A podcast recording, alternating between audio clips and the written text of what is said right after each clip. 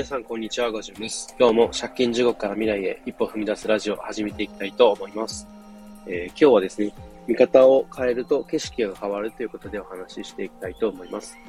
えー、まああ、簡単に言ってしまえば、こう視点をね、切り替えることで、えー、今見ているもののね、捉え方が全然変わってくるよっていうお話なんですけども、結構これを以前の僕はこううまくできていなくって、で、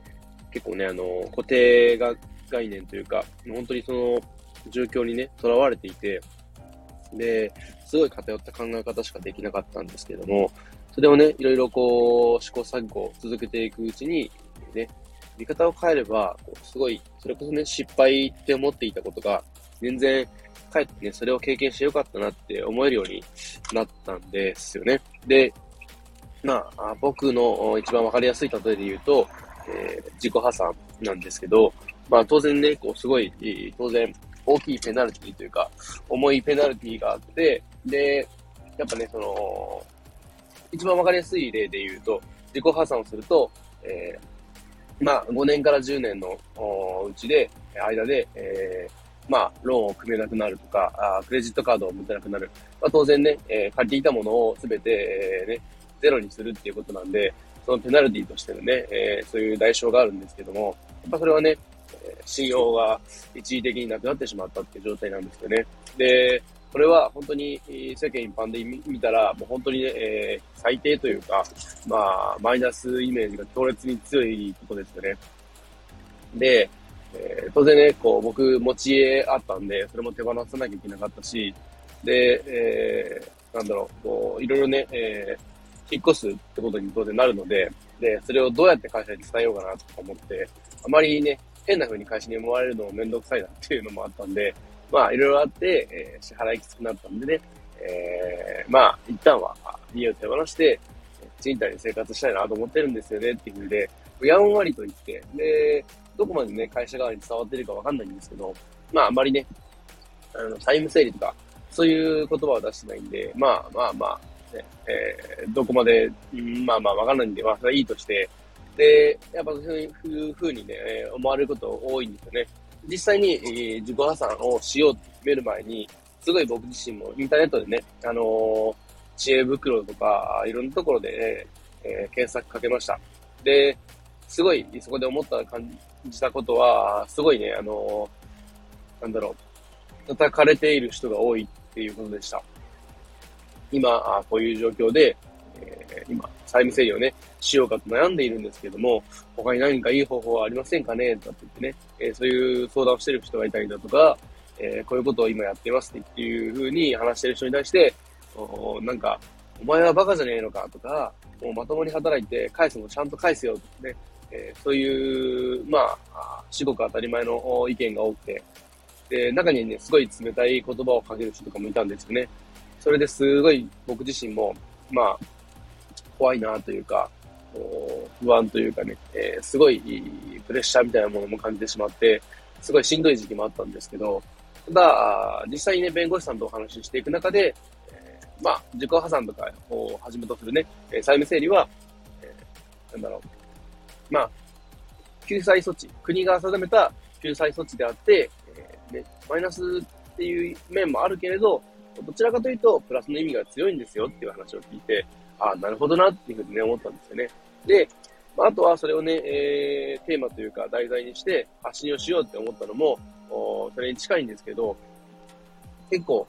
僕自身勘違いしていたなっていうふうに思っていて、やっぱりそのお金、えー、のね、キャッシュフローがすごいもう悪くなってしまって、まあ、回らなくなってしまって、えー、返済できない、生活もままならないっていう状況に陥って、で、そのままではいけないってことで、何かしら手を打とうっていう風で動き始めたものの、やっぱりこう、ね、マイナスイメージが強くて動き出せなくってっていうところで、えー、すごい、こう、ね、足踏みしていたんですけれど、実際に、ね、弁護士さんの話を聞いて、えー、新たな視点を取り入れたことで、えー、まあ、ね、マイナスだけじゃないというか、むしろプラスなんだなってことを思えた。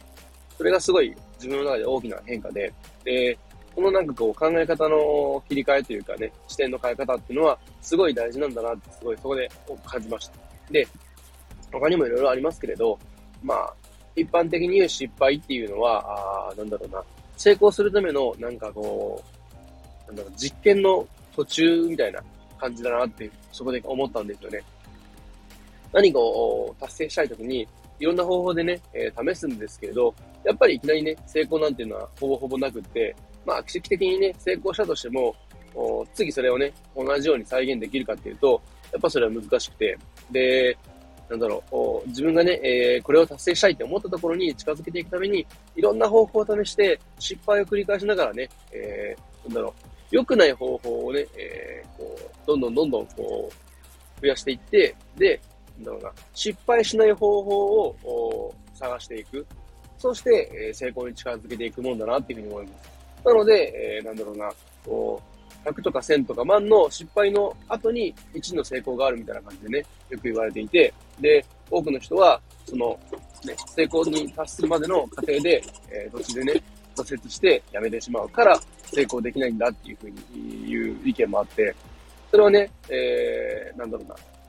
そういう見方をするようになって、その意見がすごいわかるようになって、ああ、なるほどなっていうふうに思いました。なので、今ね、失敗を繰り返していて、えー、苦しんでいる人っていうのは、あの、なんだろうな。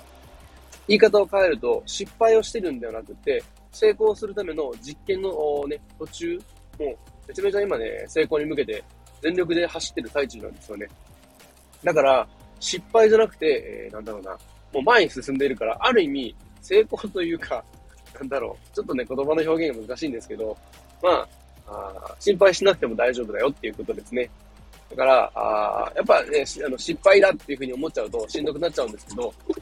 えー、見方を変えて成功するためにね、え行動できているっていうね、すごいこうプラスというか、成長している証拠なので、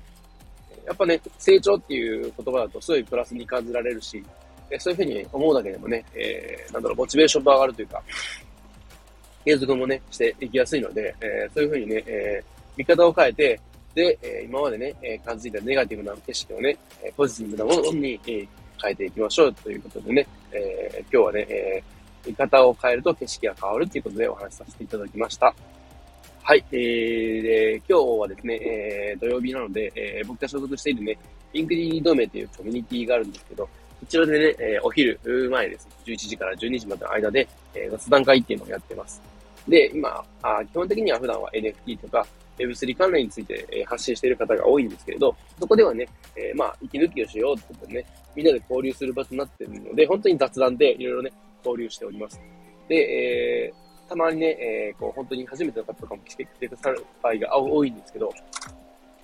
あ、そういう中で、えー、いろいろね、えー、交流しながら、そこでね、新たな発見とかもあったりして、すごい面白い場になっていますので、ぜひぜひ遊びに来てみてください。え、そして最後に宣伝なんですけれども、えー、僕自身がね、えー、主催させていただくことになった、え、ゼロからのフリーランス講座の岐阜ですね。こちらがですね、3月29日水曜日の午後1時30分から、え、午後4時までの間で、え、開催されます。こちらはですね、LLAC のファウンダーでもあり、フリーランスの学校の代表でもある周平さんがですね、えー、なんと、え、フリーランスとか副業についての働き方、生き方についてお話をされます。こちらね、えー、こう僕自身も去年開催されたところ参加して、そこで、えー、フリーランスとか副業に興味を持っている人、すでに活動されている方と、このつながりを持って、すごい、僕自身の活動のね、大きな、こう、前に進むきっかけとなった回ですので、ぜひぜひ、そちらね、興味ある方はチェックしてみてください。URL の方を貼っておきますので、えー、気になる方、お時間合う方としてお近くの方はですね、ぜひ見てみてください。そんなところで今日は終わりたいと思います。最後までお聴きいただきありがとうございました。では今日はこの辺で。バイバーイ。